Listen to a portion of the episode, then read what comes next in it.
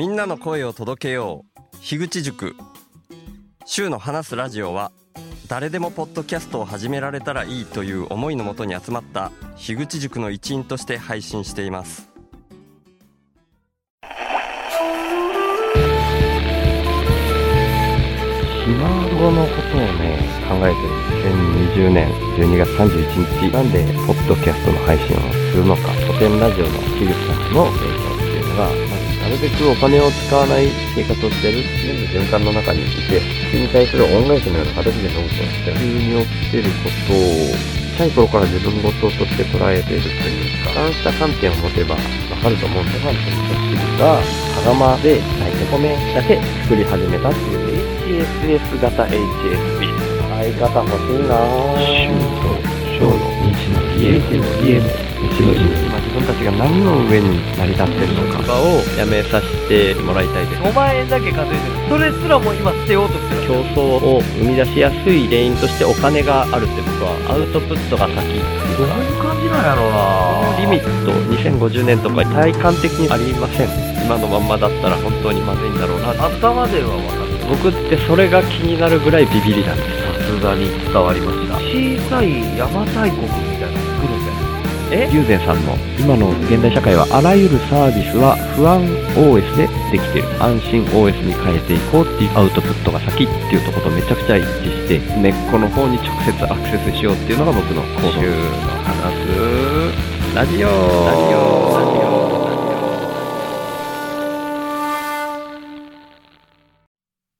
皆様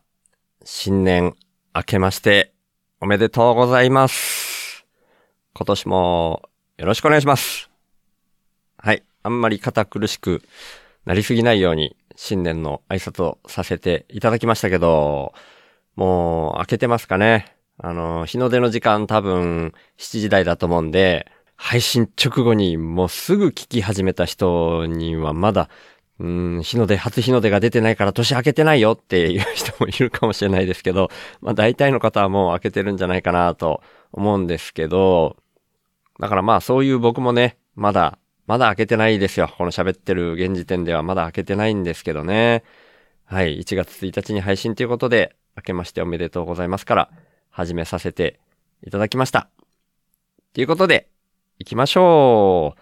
週の話す、ラジオ話すは手放すの話す。年が明ける、夜が明ける、明けない、夜はないっていうことで、まあいろんな大変なことがありますけど、うん、また夜が明けて、日が変わって、新しい人生が始まるっていうことで、2024年も皆さん、うん、できる限り精一杯自分らしく生きていきましょう。で、今日はですね、2023年12月30日、時刻は夕方の4時を過ぎたばっかりっていうようなタイミングで今撮っております。はい。まだ撮ってる僕は年が明けてないですけど、新年一発目の配信ということですね。で、前回、クーガさんゲスト会の時にもお話しさせていただきましたけど、前回ですね、週報インプッターの方のご紹介もうインプットしていただいてる人は何人かいらっしゃるんですけど、まだご紹介できてない人が実はいるんですけど、っていう風にお話しさせていただいてたので、そちらのご紹介っていうのが今日のメインの話になるかなと思っております。ちょっとね、その、29日の配信の前の日の時点で3名の方いらっしゃって、さらにもっと増えたらみたいには言ってたんですけど、まあ実際今30日までの時点ではその3名の方のみっていうことで、まあもしかしたら大晦日とかに入れてくださる方もいるかどうかわかんないですけどね。まあいる可能性もゼロじゃないですけど、まあそちらはまた次の配信の時まで持ち越しという形でお願いできたらと思います。ただ、そっちはそっちでですね、1月5日配信分はもうすでに収録した、やっぱり古典コミュニティの方を忘年会でこうそういう話題になったっていう方のお一人をですね、ゲストにもうお迎えして収録してる回があるので、そちらを流させていただく感じになるので、まあ、その冒頭みたいなところに挟み込めるかどうかっていうのもまだわからないんですけど、今のところそんな感じで、ちょっとずつスライドしちゃってますけど、そういう感じで進めさせていただけたらなっていうふうに思っております。ということでですね、2024年一発目で、週報インプッターさんの方のご紹介から始められるっていうところで、僕としては感謝を伝えられる回になったらいいなと思っております。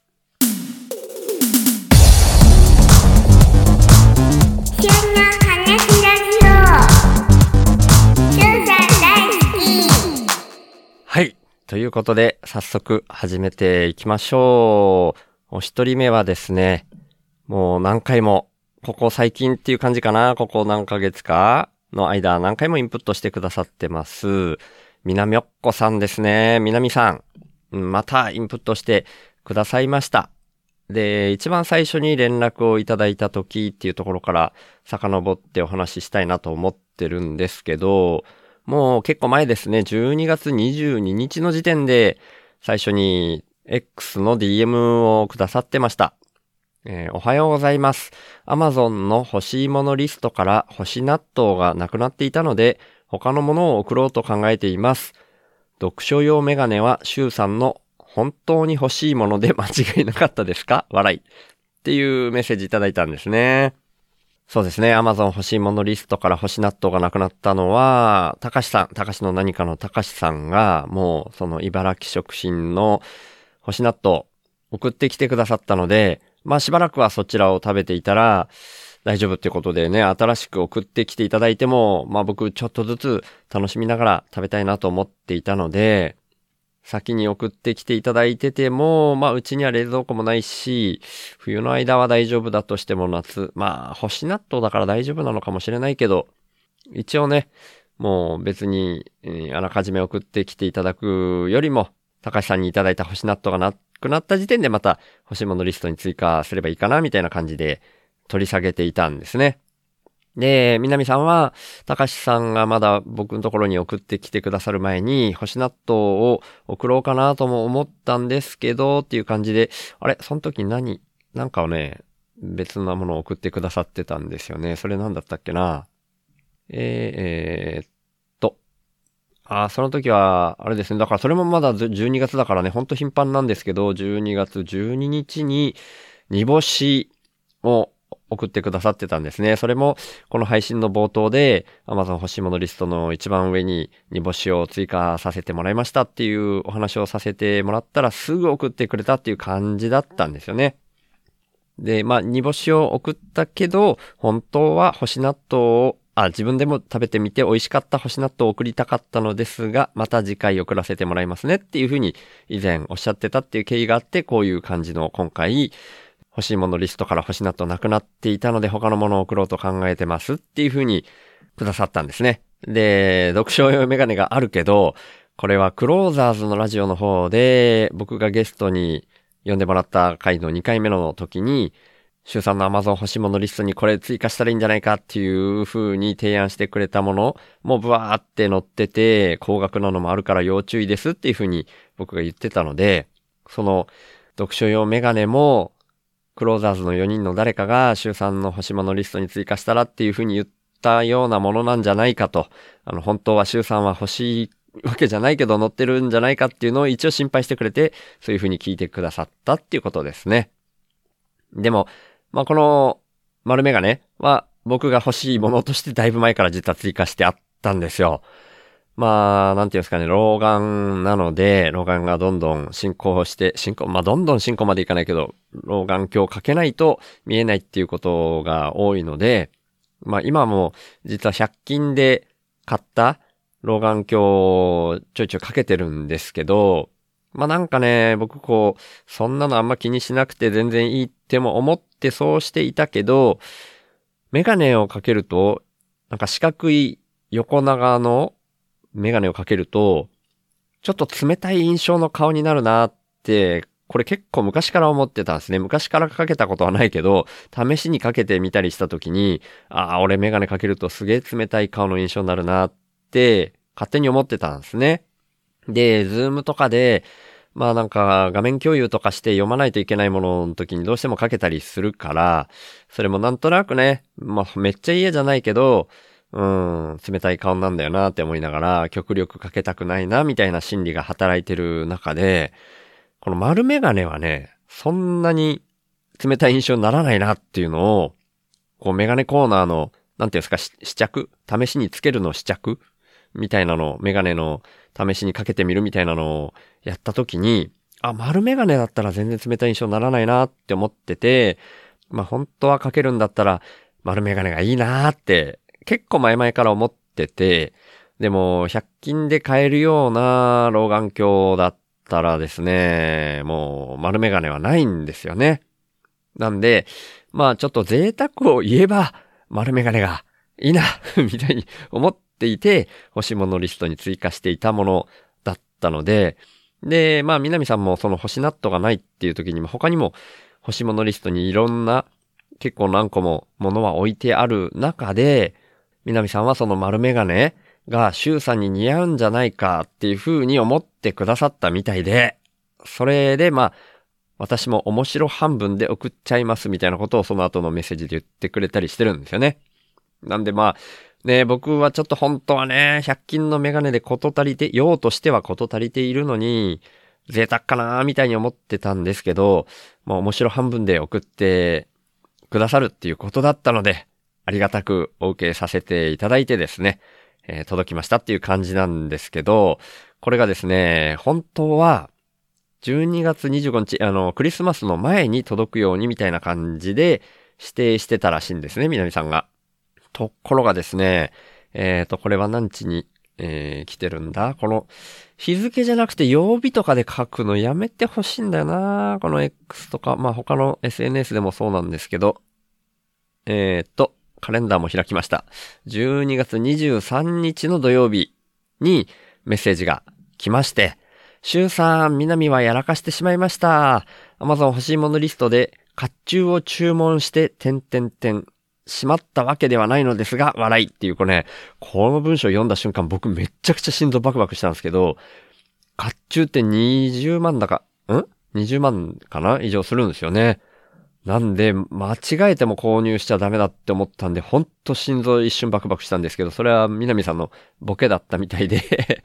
えー、本当はですね、昨日週3宛てに送ったつもりの荷物が我が家に届いてしまいました。確認したはずなのに住所の選択ボタンを押し間違えたのかな情けないみたいな感じで書いてくださってたんですけど、要するにですね、12月22日の時点で、南さんのご自宅の方にその僕に送るつもりでポチった丸メガネが届いちゃったみたいなんですね。で、えー、っと、すぐ周さんの住所宛てに配送を手続きしましたが、混んでいるのか到着は26日になるとのことです。っていうことで、楽しみにしてくれていたかもしれないのにごめんなさい。よろしくお願いします。っていうメッセージでした。でね、これ本当のこう、甲冑の文字が目に入った時心臓止まるかと思いましたみたいなのを返しましたけど、これ見事にね、その、南さんの策略にはまってですね、それに比べたらもう遅れるぐらい全然平気だよっていうふうに思って、まあまあ、甲冑の下りがなくても全然いいですよっていう感じだったと思いますけどね。もう本当に、甲冑の文字が目に入った瞬間めちゃくちゃ心臓バクバクしたんで、もう全然いいですよ。しかもなんか、そうやってすごい面白い文章の流れ作るのも南さんさすがだなーなんてことを思ってました。なんで、まあ、一日遅れてのクリスマスプレゼントみたいな形で26日に受け取ってですね、まあ実際かけてみたら、僕的にはですね、やっぱり本当にそんなに冷たい印象にならないな、みたいな感じで、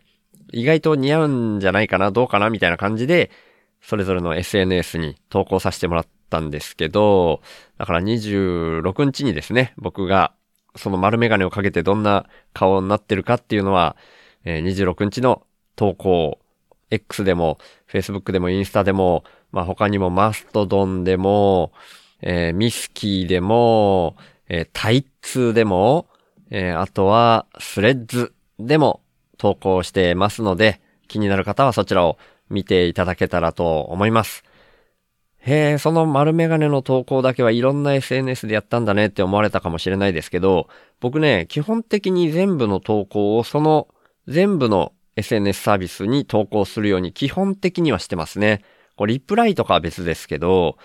まあ、自分発信で何かを投稿するおはようございますのハッシュタグをつけた投稿もそうですけど、今挙げた SNS には全部投稿するように基本的にはしてますんで、これは手動で全部やってるんですけどね。一個なんかあげたら全部それを自動的に、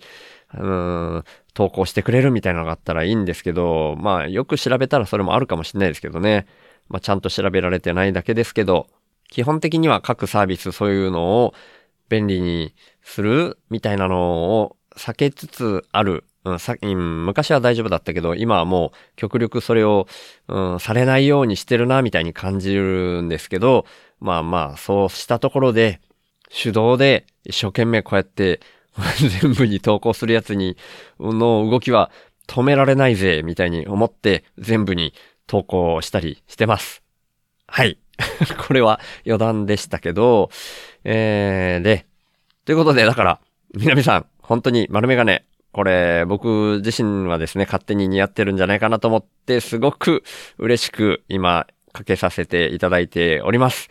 南さん、本当にありがとうございました。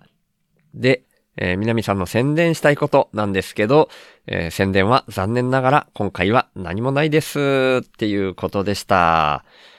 あとまあこの一連の南さんがうっかり自宅に届けちゃったことについても、その流れを全部お話しちゃっても構いませんか？っていうふうに僕言ってたんですけど、えー私のような抜けたミスをする人はいないと思いますが、注意喚起になるかもしれないので、どうぞ週報でお話ししてくださいっていうことでした。はい。南さん宣伝したいことはないということでしたけど、その他の方の注意喚起になったらいいなみたいな風におっしゃってることも含めて、ちょっとうっかりしてる愛すべきところも含めてですね、本当に僕としては感謝しかないですし、めちゃくちゃ嬉しかったです。ということで南さん、今回も本当にありがとうございました。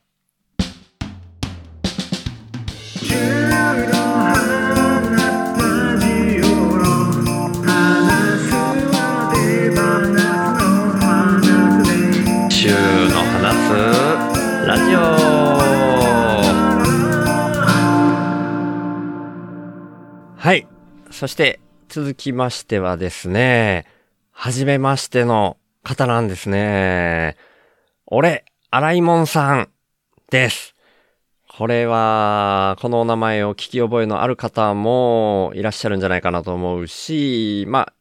聞き覚えない方もいらっしゃるかもしれない。当たり前ですけど、はい。どっちもいらっしゃるかもしれないんですけど、これはギチの完全人間ランドのスポンサーを、ここ何回か、ここ1、2回っていう記憶だな。うん、ちょっと違うかもしれないですけど、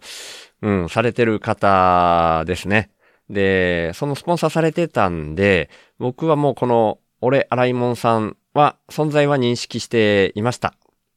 で、後々宣伝したいことのところでも出てきますけど、ポッドキャスト配信されてて、えー、議事館の方でも、スポンサーで、その宣伝としては、俺、荒井門さんがやってるポッドキャスト、えー俺の荒井門日和っていうポッドキャスト番組があるんですね。で、そちらを宣伝されたりしてたので、僕はすでにそれを聞き始めてはいたんですね。で、ただまあ、どのぐらいから聞いてたのかなまあまあね、1ヶ月は経たないかもしれないですけど、もう何週間か前には聞き始めてたんですよね。で、ただですね、他にも聞く番組がめちゃくちゃあるので、ちびちびちびちび空いた時間に聞くみたいな感じにしてて、だからこの、俺、荒井門さんから今回インプットをいただいたんですけど、その時点でですね、シャープ09が最新回みたいなタイミング、今もサープ、シャープ09が最新の状態だったかな？うん、ちょっと今画面見てないんでわかんないんですけど、そのタイミングでですね、シャープ8の途中まで聞いてるみたいなタイミングではあったんですけど、これね、後からだったらなんぼでもそう言えるよみたいな言い訳に聞こえるかもしれないですけど、いや、本当そうだったんですよね。で、えー、あ、まあでも、ちょっと、うん、インプットの内容の方、その、俺、荒井門さんからインプットいただいたんですけど、えー、なんとですね、最初から、サブスクのインプッターになってくださいました。いやー、嬉しい。やっぱりサブスクが一番嬉しいですね。はい、これはまたね、後でまとめというか、うーん、その、エンディングの読み上げの前に、えーはなちょっと話したいなみたいに思ってるんですけど、やっぱりね、サブスクが嬉しいですよね。なんでね、まあまあ、もともとはね、そういう仕組みとして始めてるから、普通といえば普通なんですけど、最近はね、やっぱり単発のインプットの方がどうしても多いっていう印象なんですね。なんで、そんな中でですね、サブスクのインプット、しょっぱなでいきなり始めてくださったっていうのは本当に嬉しいです。で、俺、洗いもんさん、えーこれ、なかなか言いづらいですね。俺もんさんとかでいいですかね？ちょっと試しにちょっとこの後、俺もんさんって呼ばせてもらいますけど、あ、もう、あの、俺、洗いもんさん、うん、手法を TT 聞きタイムトラベル聞きも始めてくださってるようだし、最新回も聞いてくださってるみたいなので、えーこれ聞いて、いやー、それはちょっと困る。俺もんはちょっとやめてくれだったら、あれですけど、一旦、こう、喋りの中で、最後の、ラジオネームの時には、俺、洗いもんさんってちゃんと言いますけど、この文脈の中では、俺もんさんとかでちょっと活かしていただけたら嬉しいなと思うんで、今、試しにそれで進めさせてもらいますね。はい。で、そんな、俺もんさんなんですけど、サブスクを始めてくださったのが12月26日でした。お昼ぐらいにインプットが入ってきてまして、で、その後、メールでですね、ちゃんとご連絡くださってました。これね、本当に、インプットのページ、えっ、と、手法公式サイトの週にインプットするっていうページには、あの、事前に連絡をいただけますようにみたいな感じで僕書いてるんですけどね、連絡くださらない方も結構いらっしゃる中で、連絡をちゃんとくださってですね、本当にありがたい限りなんですけど、えー、シュウさん、はじめまして。俺、荒井門と申します。ギチの完全人間ランドを通じて、シュウさんのポッドキャスト聞き始めました。なるべくお金を使わない生活に興味を持って、第1回から楽しく聞き始めています。そして今回初めてインプットをさせていただきました。もしかしたら、すでに話されてるかもしれませんが、シュウさんの食器洗いの方法についても詳しくお話ししていただけると参考になります。っていうことでした。はい。なのでですね、オレモンさん、本当にありがとうございますっていうお礼は、また最後の方でも言わせていただくんですけど、ちょっとこのリクエストにお答えしてですね、僕の食器洗いの方法について若干話しさせていただこうと思うんですけど、まあ過去に話したかどうかは僕も覚えてないです。そんな回がちらっとあったかもしれないけど、まあでも聞いてる方もほとんど覚えてないんじゃないかなって思うんで、改めてお話しさせてもらうとですね、でもこれどっちかっていうと、その食器洗いそのものよりも、そこに至るまでの経緯を全部話さないと伝わんないなみたいな感じなんですけど、そもそもが僕、あ、そっか、これ、なんだっけな。これ最初のメッセージだから、その後、X の DM で、もうちょっと踏み込んだとこまで話してた気がしますね。ちょっと、すいません。X の DM の方も追っていくんですけど、えーっと、ちょっと全部読めると長すぎるんで、その、なんか、食器洗いについてのことをもうちょっと深掘ったところがあったと思ったんですけど、あ、そうだ。過去に僕が週の話すラジオで、居候じゃないな、急に転がり込んできて、3泊ぐらいしていった友達がいたっていう話をしたときに、彼が水道を流すと僕の10倍以上流す感じがするみたいな話をしてて、そこに関わる部分かな。周さんの食器洗いで使われる水量は通常の人の10分の1ほどというお話をもう少し詳しくお聞きできると勉強になります。はい。っていうことだったんですけど、まあね、通常の人のかどうかわかんないです。その、えー、転がり込んできた人がまた通常の人の何倍かの勢いでジャーって流す人だなっって思ったので、その人は僕の10倍以上になるだろうなっていう風に感じたっていう話だったんですけど、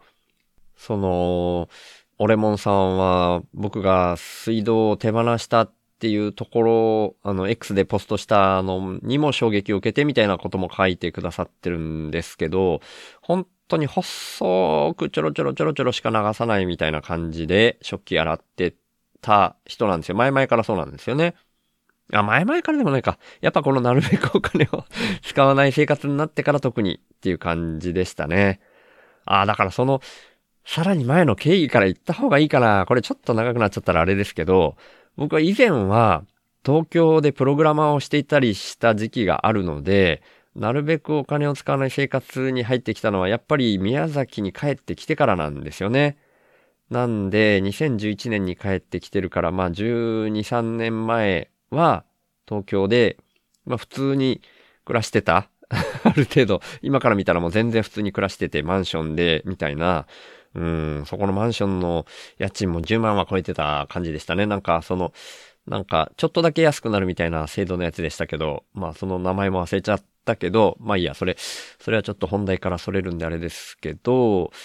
えーとね、その食洗機とかを当時は使ってましたね。宮崎に帰ってきてからもしばらくはその食洗機を使ってましたけど、食洗機使うぐらいのことをやってたりしたような、普通、ある意味普通な生活だったなと思ってるんですけど、でも食洗機を使った方が、水道の使う量は少なくなるみたいに聞いたことありません？間違ってたらごめんなさいなんですけど、僕そんな感じの売り文句で食洗機も導入したような気がしますね。で、これ僕の直感的にそうなんじゃないかなっていうのは思ってたんですよね、前から。これ、オレモンさんもすごい、うん、ポッドキャストの中で洗い物について、食器洗いについて、すごくですね、一個一個のことを細分化して、えー、ロジカルに考えてっていう感じで噛み砕いて、うん、そこまで理由があってっていう感じで話、わかりやすく話をされてるから、すごい、あの、まあ、後々宣伝したいこともでも言うんですけど、おすすめなんですけど、えーと、僕もそういうふうに考える要素はあるかな。俺もさんほどじゃないですけど、要素はあるかなって思ってて、なんかですね、そのお湯を沸かしたりするときに小分けにして沸かした方がすぐ沸くなとか、その熱いお湯もピンポイントで一箇所にちょちょちょちょってかけていったらそんなに水をかけずに皿洗いができるなみたいなのは、暮らしていく中で直感的に僕も感じて、で、だんだんそれに寄せていくみたいな、オレモンさんみたいに言語化はしてなかったけど、頭の中では、なんとなくそういうふうに理解して、自分なりに進めていってたところがあるから、そりゃそれを機械で正確にピンポイントで、うん、まあ並べ方とかねお、お皿の並べ方とかをちゃんとやらないとうまくいかないみたいなのも含めて、ちょっとずつの量を食洗機の中でお湯としてちょうどいい温度に温めてピンポイントでそこにピュッピュって流していくんだったら、それは水の使われる量は少ないだろうな、みたいな感覚もあったりしてですね。そういう感覚で基本的には過ごしてました。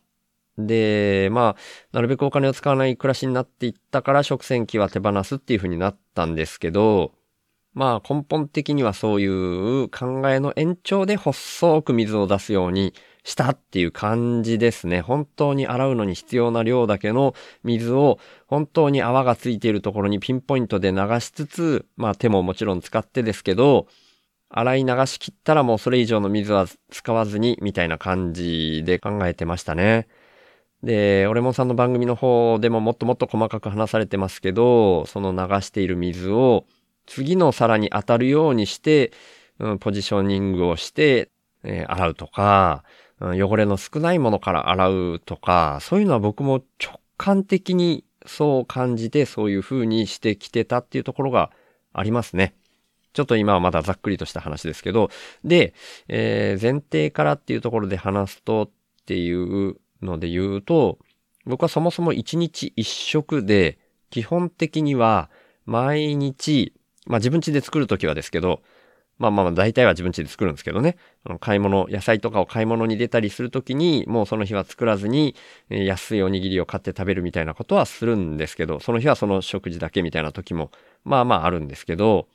でも基本的には家で味噌汁、一日一食しか食べない味噌汁を作って、その中にお米もぶっ込んで味噌汁おじやみたいな感じで作って、それを食べるっていう風にしてるので、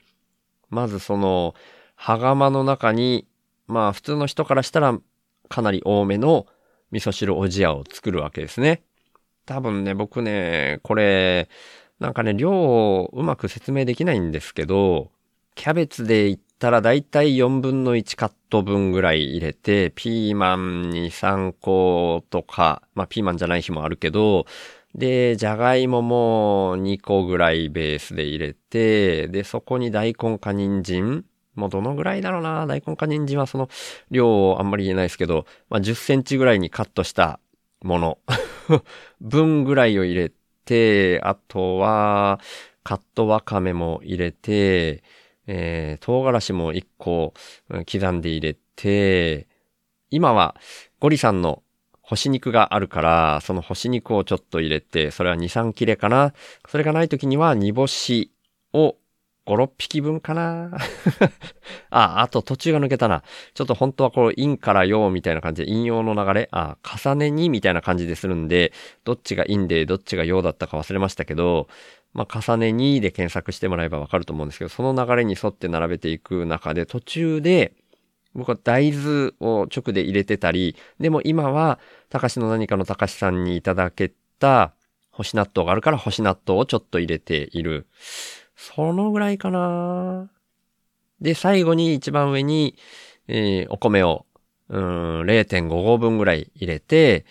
あとは調味料が減っていかないから、あらゆる調味料うちにあるやつをちょっとずつブレンドして入れるみたいな。醤油と酢と、めんつゆと、ソースと、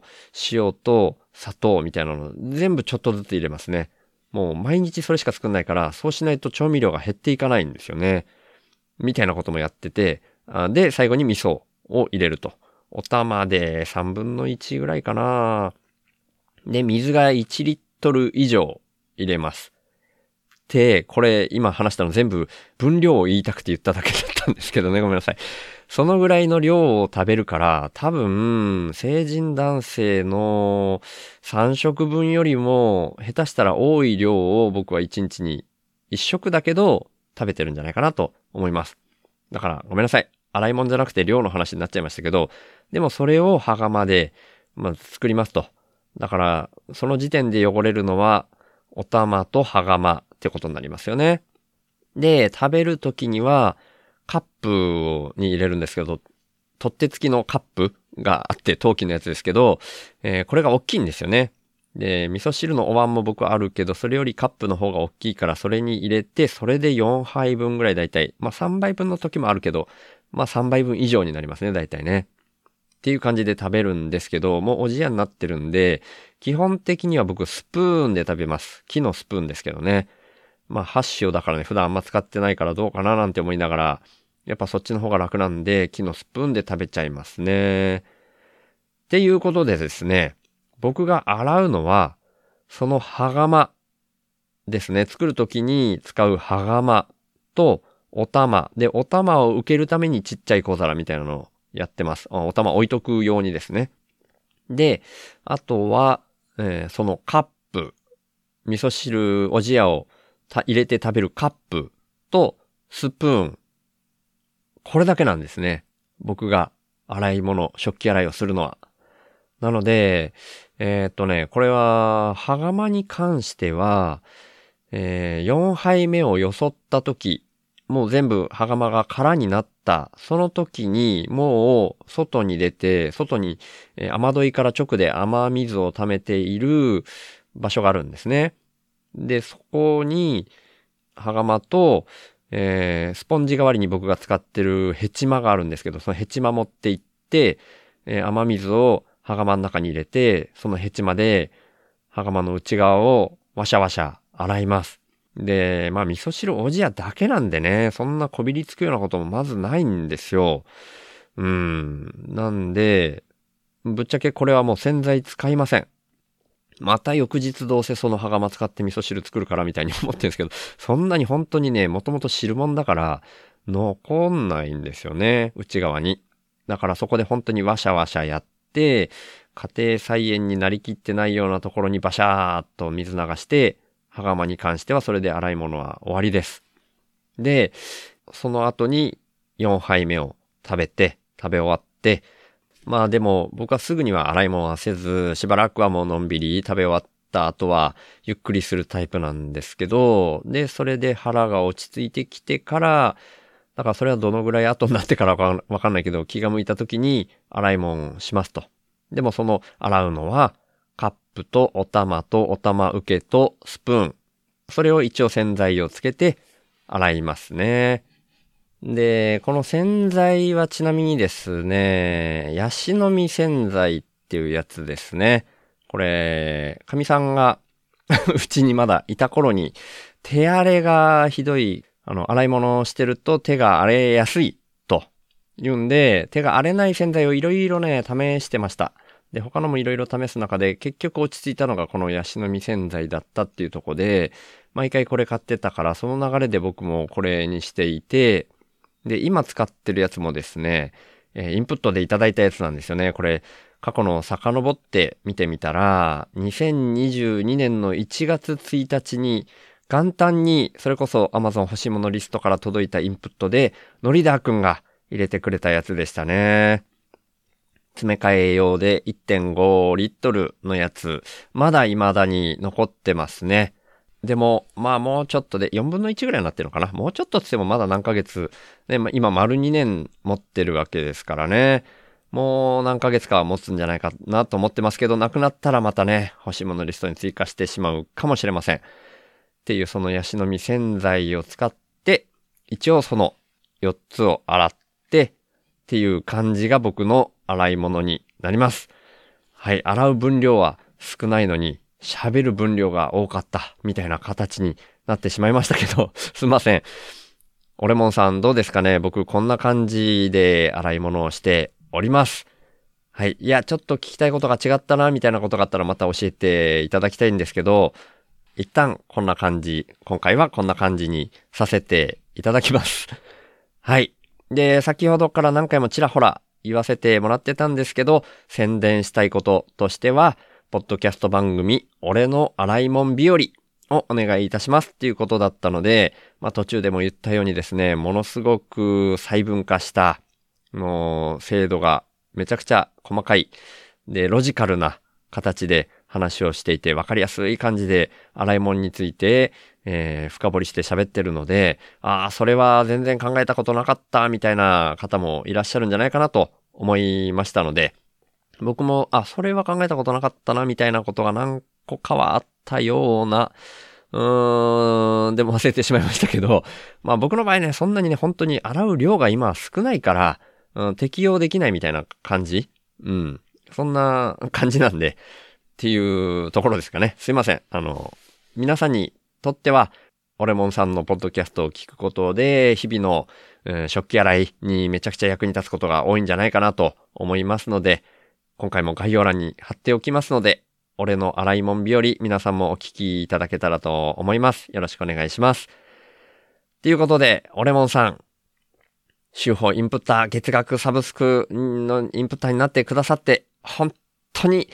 ありがとうございました。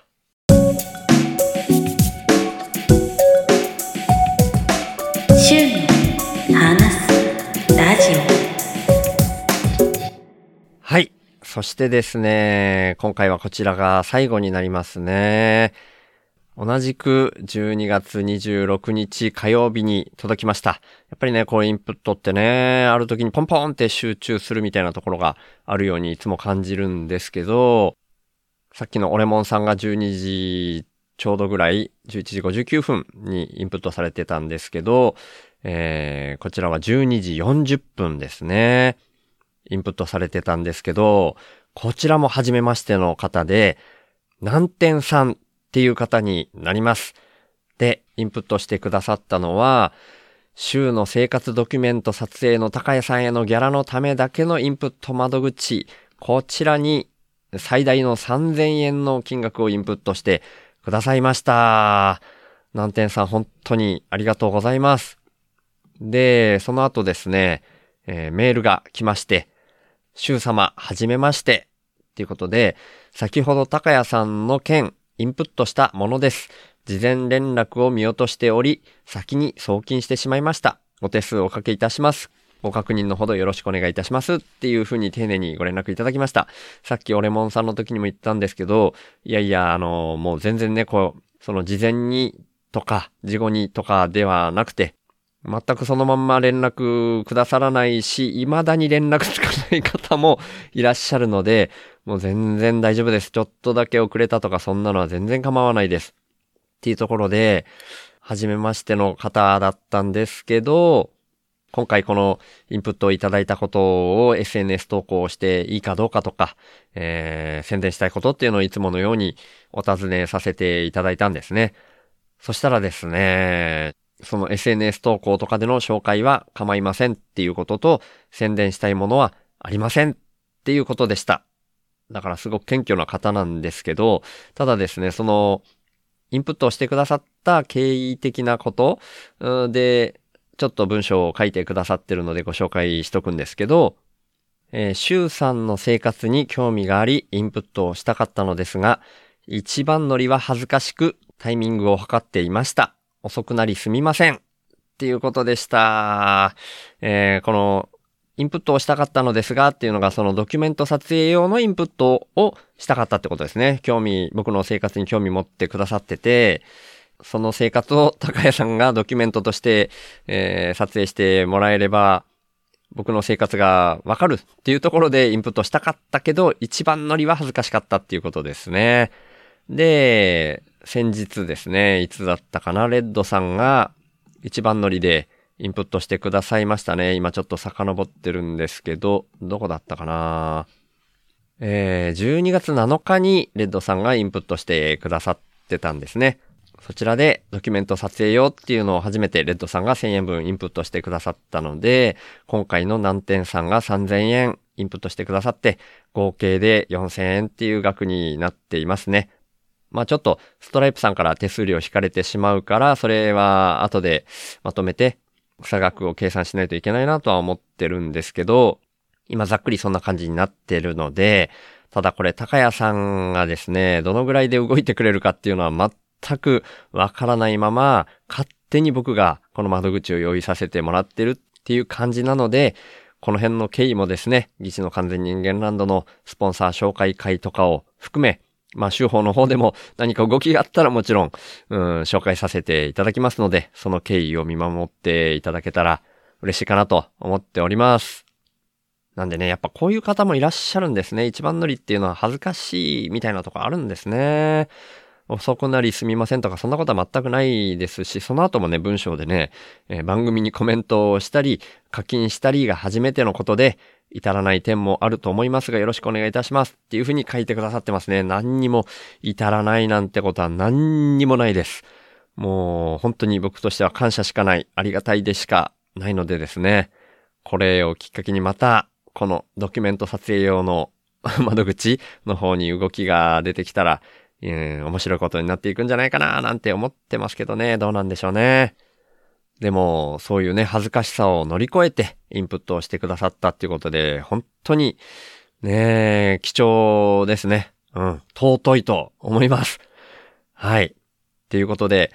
えー、宣伝したいことはないということだったんですけど、まあ、いずれまた何かで出てきたりしたらいつでもご連絡いただけたらと思います。っていうことで、南天さん、今回は初めましてでしたけど、インプットをくださって、恥ずかしさを乗り越えてインプットしてくださって、本当にありがとうございました。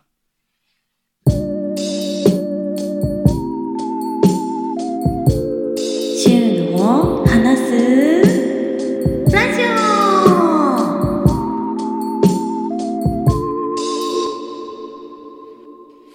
そんなわけでですね、年明け1回目の配信としては、12月26日に図らずも3人、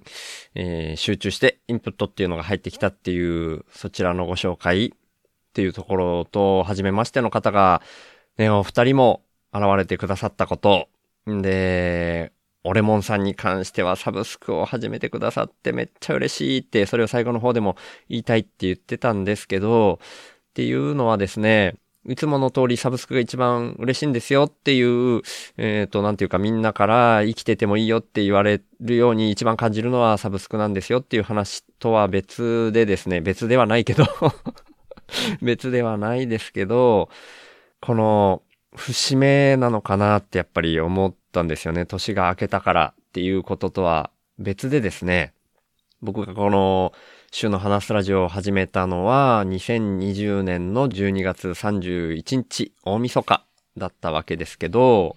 もう古典ラジオ聞いて、自分でもこういう感じで配信したいっていう、まあ、古典ラジオみたいにじゃないけど、何かしら世の中に対して配信したい思い、伝えたい思いみたいなのが、自分の中にもあるものを、このポッドキャストでやってみたいって思って始めて、で、図らずもそっから丸々1年で、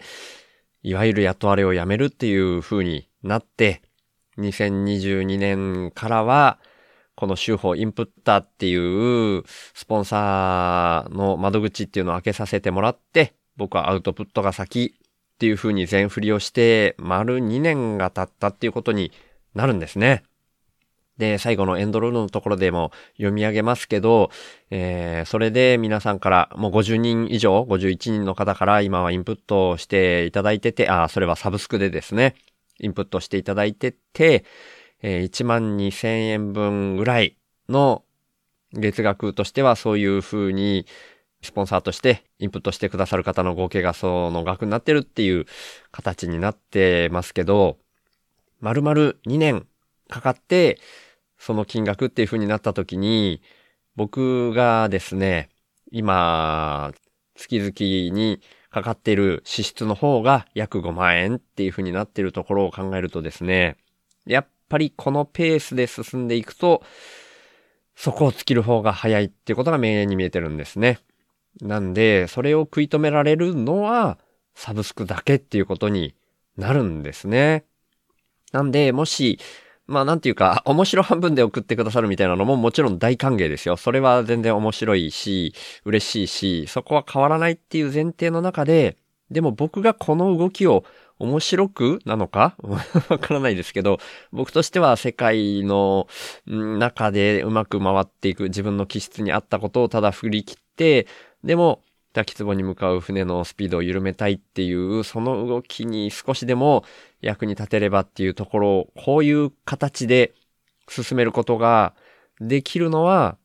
やっぱり貯蓄が尽きるまでということになってしまうんですね。で、尽きた瞬間にサブスクの方が月額5万円ぐらいになっていれば、その後も継続していけるっていう形になるので、本当に、まあ毎回読み上げてることではありますけどね、そこにかかってるんですよね。っていうんで、ちょうど丸2年っていうのが過ぎた節目に今なっているので、あ、インプッターを始めてからですね、ポッドキャスト始めて丸3年、インプッターの仕組みを作ってから丸2年が過ぎたっていうところでいくと、まあ今聞いてくださってる方っていうのが劇的に増えていくっていう流れではないですし、僕自身がみんなポッドキャストやったらいいのにっていう意味で言うと、今配信してる人それぞれが、注目される具合っていうのはどんどんこう、平たくならされていくみたいな感じになるから、矛盾して感じられるかもしれないですけどね。でも、お互いに聞き合うみたいな流れがもっともっと広がっていったら、それも裾野っていう意味で言うと広がるのかなと思って、まあ僕が一番嬉しいって言ってるサブスクのインプッターになってくださる可能性が出てくる方っていうのも、新しく聞いてくださる方っていうのが増えていく必要はあるんだろうなっていうふうに思いますね。これはちょっとでも必要があるっていうと、やっぱ言い方としては、うん、好きじゃないんですけどね。そうなってくれたら嬉しいなって僕が ひたすら思うっていう話ですね。だからまあ、2024年ですね。まあその1年間でどっか途中でダメになるってことはないぐらいのペースかなとは思ってるんですけど、まあこればっかりはね、ちょっとね、読めない、うん、イベントとしてね、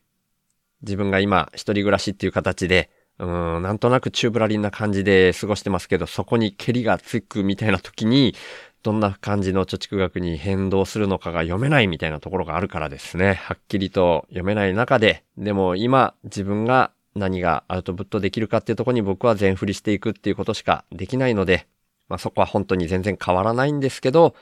今回、オレモンさんからいただいてっていうところでも本当に嬉しいなって思ったので、やっぱりそこが今後どういうふうに変わっていくかっていうところを、もしこれ聞いてくださる方はですね、一番最後の方で意識していただきたいなって僕が思うのは、この手法を聞いてくださる方が、なるべく目に留まる回数が増えてもらえれば僕としては嬉しいなと思ってますんで、そんな感じの意識をちょっとどっかで持っていただけたらいいのかなっていうふうに思います。はい。そんな感じでですね。まあ、この2024年、1年間、丸々1年間は、もう何も考えずに僕としてアウトプットが先で振り切るっていう全く変わらない感じで進めていけたら、それが、それだけで幸せだなっていうふうには思うんですけど、まあ、欲を言えば、1回か2回またどっかに、福岡か大阪方面か東京かわかんないですけど、どっかに遠出ができたらいいなっていうふうに思ったりしてるので、その時にはまた、その窓口を用意させてもらうかもしれないので、まあさっきまでサブスクの話しといて、そっちもかよっていうところもあるかもしれないですけど、その時には皆さんにまたご協力をお願いしたりすることもあるかと思います。その際にはまたよろしくお願いします。まあ僕自身としてはですね、今年も、うん、今までと変わらず淡々と配信していきたいなと思っておりますし、皆さんもポッドキャスト、まだ始められてない人は、どんどん始めてもらえたら嬉しいなっていうところも変わりません。なんで、ますますこのポッドキャストをですね、盛り上げていきつつ、僕自身もこの中で楽しい感じの循環で回っていくっていうところを2024年もどんどん進めていきたいなと思っております。はい、聞いてらっしゃる方も一緒に楽しんでいきましょう。今回はそんなような感じですかね。なんで、エンドロールの後のエンドクレジット。今回、大きな声で読み上げさせていただくのは、今日をご紹介させていただいたインプッターの方3名の方っていう形になりますので、ご了承ください。はい。今回はそんなようなところで、週の話すラジオ、略して週報は HSP っていう先天的なビビリとして生まれた僕、週がビビリだからこそ問題の根本原因に意識が向いて、最終的には個人単位じゃなく世の中全体の問題点にビビリが反応しちゃうこと、それを発信することに僕の生きる役割があるんじゃないかと思って、そんな僕の意識を日々発信する番組です。僕からは今の世の中が滝壺に向かう船みたいな環境問題をはじめとした社会課題が加速度的に大きくなってるっていう風に感じられてるんですね。だから僕がビビりすぎるせいでできたメタ認知っていうか、そこから来る意識と問いを投げるみたいな感じがこのポッドキャストの位置だと思ってます。僕はそんな滝壺に向かう船みたいな状況は間違いなく人間が作り出していることだと思ってて、人口自体加速度的に増えていることもあるし、人間の欲望も大きくなりすぎてるっていうふうに感じてます。で、その原因として、人間の欲望を増幅させてしまうような特徴をだんだん強めてきてしまっているお金っていうものが一つあると思っていて、そんなお金みたいな何かが入ってこないと、インプットされないと、自分からもアウトプットを出さないよ、みたいな、交換条件的な、インプットが先な構図も感じてます。だとしたら、アウトプットが先な構図に逆転させることで、滝壺に向かうスピードが緩和されるんじゃないかなって思ってます。で、そんなアウトプットが先っていうイメージなんですけど、生きていくために最低限のことで満足するみたいなのも大事だと思っていて、だから僕はこの手放すをテーマにしてるんですけど、僕は幸せっていうものは相対的なものでしかないっていう風にも考えてて、人との比較って意味じゃなくて、自分個人の単位で見たときに、沈んだ状態からちょっとマシになって浮かび上がってくる。そんな風に幸せってのは、心の状態が相対的に変わったときに感じられるって意味なんですね。それだったら、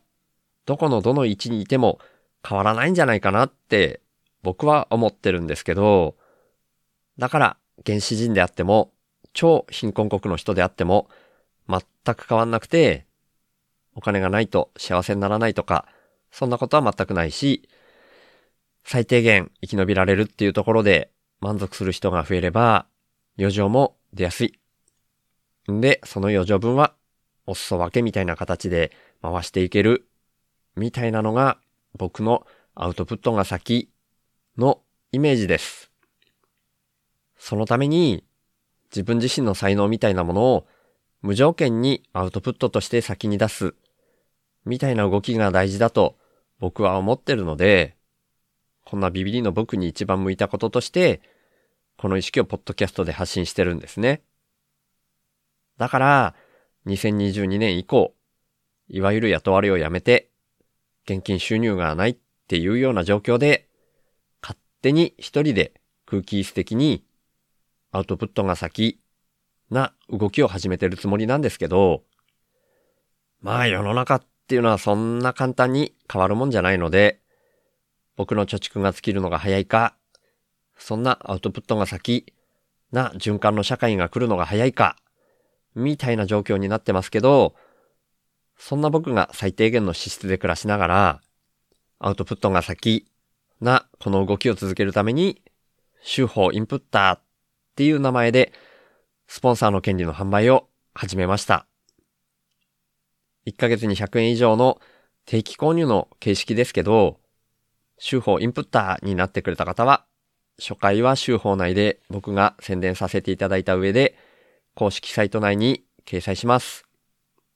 加えて1ヶ月に数回程度ですが、番組の最後にラジオネームの読み上げをさせていただきます。